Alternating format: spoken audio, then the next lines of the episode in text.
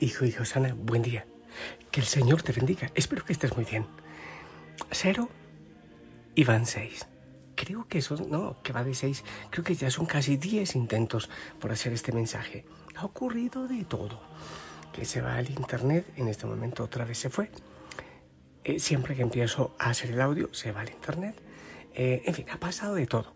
Pero bueno, vamos a, a seguir ya la musiquita esta se ha descargado un poco, así que pues que el Espíritu Santo sea quien nos dé la vencida. Un abrazo grande y que venga el Espíritu Santo a tu vida, a mi vida, con mucha paciencia. Aquí está el Santísimo. Él es quien tiene poder y que el Espíritu Santo tome posesión de, de todo nuestro ser en este día. Hoy es que es un gozo, es una fiesta, no, no, no, no. Estamos celebrando la solemnidad de los apóstoles Pedro y Pablo, pero qué maravilla. Por si acaso hay películas de cada uno de ellos. Genial. Y, em, a ver, ¿qué te digo? Es que no sé si la primera, segunda lectura o el Evangelio. Vamos a empezar con la segunda, ¿te parece? Segunda Timoteo eh, dice así, querido hermano, yo estoy a punto de ser sacrificado y el momento de mi partida es inminente. He combatido bien mi combate, he corrido hasta la meta, he mantenido la fe, ahora me aguarda la corona merecida con la que el Señor, juez justo, me premiará en aquel día. Y no solo a mí, sino a todos los que tienen amor a su venida. El Señor me ayudó y me dio fuerzas para anunciar íntegro el mensaje, de modo que lo oyeran todos los gentiles. Él me libró de la boca del león. El Señor seguirá librándome de todo mal. Me salvará y me llevará a su reino del cielo. A Él la gloria por los siglos de los siglos. Amén. Bueno, quise empezar por aquí, por esta lectura.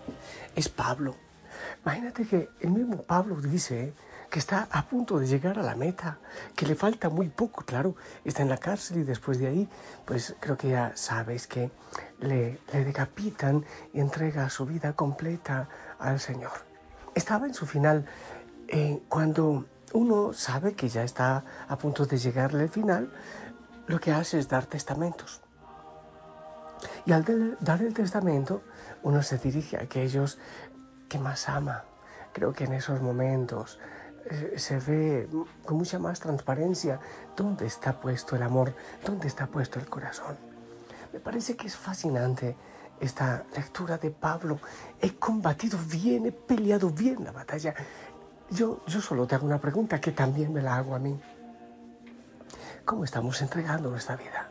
cómo estamos dando nuestra existencia. Pero mira la serenidad, el gozo, la alegría y la gratitud con que se está despidiendo este hombre cuando ya le falta poco para irse de la tierra.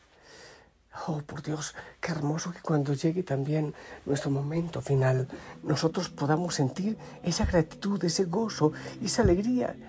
También tiene que ver, obviamente, con la manera como nosotros estamos viviendo en este momento, cómo estamos dando ahora la vida.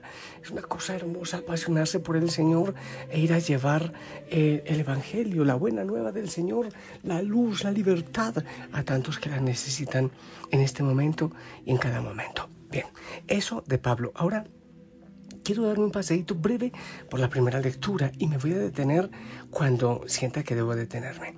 Hechos 12 del 1 al 11. En aquellos días el rey Herodes se puso a perseguir a algunos miembros de la iglesia, hizo pasar a cuchillo a Santiago, hermano de Juan. Al ver que esto agradaba a los judíos, decidió detener a Pedro. Era la semana de Pascua. Mandó prenderlo y meterlo en la cárcel, encargando su custodia a cuatro piquetes de cuatro soldados cada uno. Tenía intención de presentarlo al pueblo pasadas las fiestas de Pascua. Mientras Pedro estaba en la cárcel, bien custodiado, la iglesia oraba insistentemente a Dios por él. La noche antes de que lo sacara Herodes, estaba Pedro durmiendo entre dos soldados, atado con cadenas. Los centinelas hacían guardia a la puerta de la cárcel. Y me quiero detener aquí.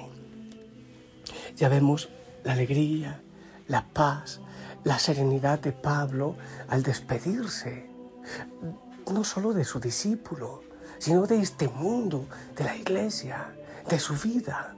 Ahora, Pedro está en la cárcel. Escúchame, dice que Pedro está durmiendo. Pero hay unos detalles hermosos en este pedacito que, he proclamado. Cuando, mientras que Pedro duerme como un bebé en brazos de papá o de mamá, hay dos grupos de personas que están en vela. Unos son los guardias, están en vela. Y otro, bueno, esos representan a, esa parte eh, de dura cerviz, de cabeza dura o, o la parte movida por, por el enemigo, por Satanás. Pero dice que mientras Pedro estaba en la cárcel, la iglesia permanecía en oración.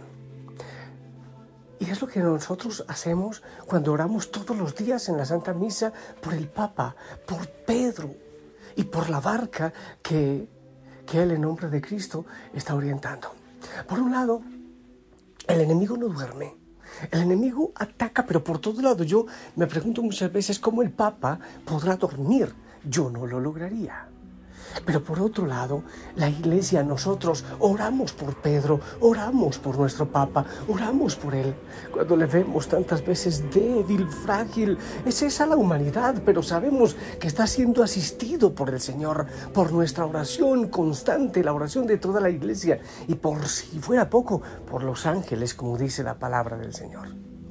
¿Cómo se hace, para ir concluyendo, cómo se hace para tener la serenidad que tiene Pablo cuando ya sabe que le va a llegar su final. ¿Cómo se hace para poder dormir como un bebé? Cuando está en la cárcel, cuando le están custodiando, cuando está pasando lo que está pasando, habían pasado a cuchillo, dice la palabra del Señor a Santiago, es demasiado probable que él le podía ocurrir lo mismo. ¿Cómo se puede conciliar el sueño? ¿Cómo se puede tener la paz que tenían estos dos grandes de la palabra, del Evangelio, de Cristo? Sencillamente confiando en que el Señor envía a nuestro ángel y confiando en que la iglesia está en oración permanente. Aunque el enemigo se levante, aunque haya tantas dificultades, es que esta iglesia no nos a ver, nos pertenece como madre, pero no somos nosotros quienes la hemos fundado.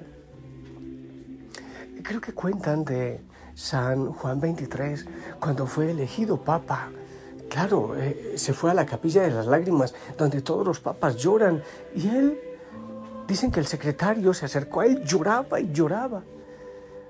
Y este hombre, Juan 23, creo que se llamaba Angelo Roncalli, hasta antes de ser papa, él abandonó todo en manos del Señor y él dijo, Señor, esto es tu situación, este es tu trabajo, yo solo te presto mis manos y mi corazón. Seguramente estoy poniendo otras palabras. Cuando vienen las luchas a la iglesia, Pedro está durmiendo. Pedro duerme como dormía Jesús en la barca en medio de la tempestad.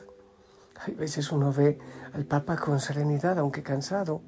Uno dice definitivamente está asistido por el Señor. Pero también aunque hay un, piquete de soldados ahí custodiando, están también las oraciones de toda la iglesia y que confía en el Señor, que nos abandonamos en absoluta confianza. Sabemos que esta es la iglesia que Cristo fundó.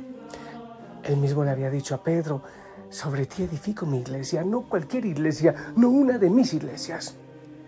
Sabes, es hermoso saber que estamos en la barca de Pedro, en aquella barca aquella barca que el Señor fundó y echó a navegar y que aunque a veces parece que va a sucumbir, estamos unidos con un ancla hacia el cielo, como en alguna parte lo menciona Pablo.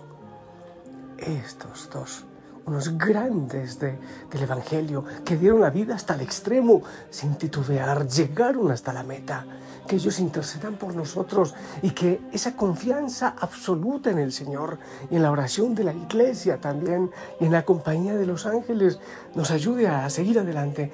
Una cosa maravillosa, si tú lees bien completo, mejor dicho, la lectura de los Hechos 12, 1, 11, te das cuenta que el ángel tiene prisa en sacar a Pedro de prisión. El Evangelio nos apura, el Evangelio tiene prisa. Pablo iba de un lado para otro, aunque estuviese preso, no dejaba, no dejaba de evangelizar. El Evangelio tiene prisa y cada día que nosotros perdemos de evangelizar, de Evangelio, de orar, de clamar por la iglesia, es un día que se pierde para el reino, es un rato que se pierde para el reino. Que Pedro y Pablo, aquellos gigantes del Evangelio, nos orienten desde el cielo, intercedan por nosotros desde la eternidad. Y vuelvo y te digo, es un día especial para orar por Pedro.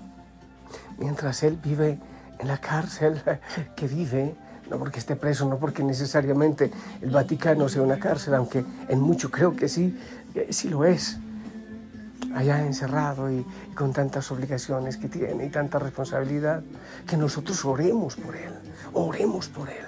Es Pedro y no lo han elegido los hombres, es el Espíritu Santo. Yo creo en eso, confío absolutamente que nuestro respaldo en la oración y en nuestro testimonio al Señor y a Pedro, a nuestro Papa, el Señor lo bendiga y que el Señor nos bendiga a nosotros también para dar testimonio hasta el extremo con Pedro y Pablo. Y un día fue pescador de hombres para los cielos.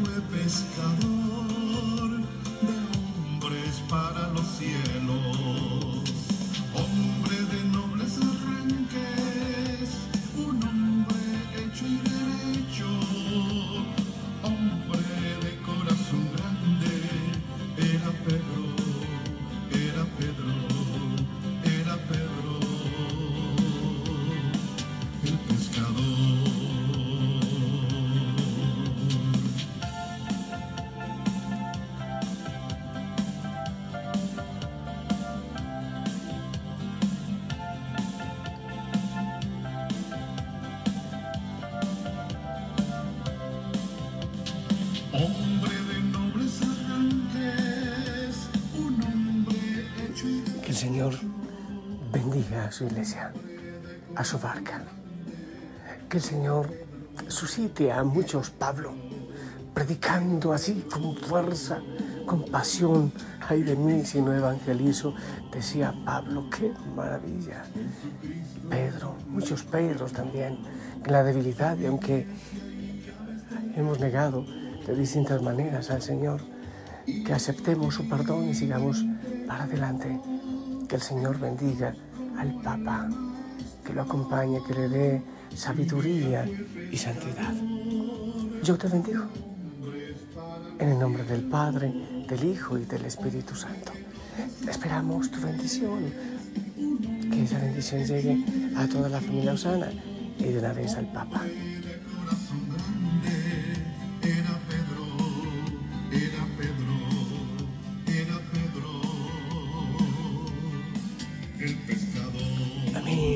Gracias. Bueno, pues estaba creo que cansado de luchar con este mensaje, un poco cansado hasta de mi voz, pero ya está. Un abrazo grande, grande para adelante. Siéntese orgulloso, siéntete orgulloso de pertenecer a esta barca, a esta familia del Señor, a esta iglesia. Y sabes que estaba pensando algo que yo he dicho muchas veces. Si en algún momento sienten que yo me estoy alejando de la barca, de Pedro, de esta barca que, que es Cristo el capitán, no me crean. Siempre, siempre fiel a la iglesia, siempre, siempre orando por nuestro Pedro, por nuestro Papa. Que el Señor te bendiga, te amo en el amor del Señor, la Virgen nos acompañe.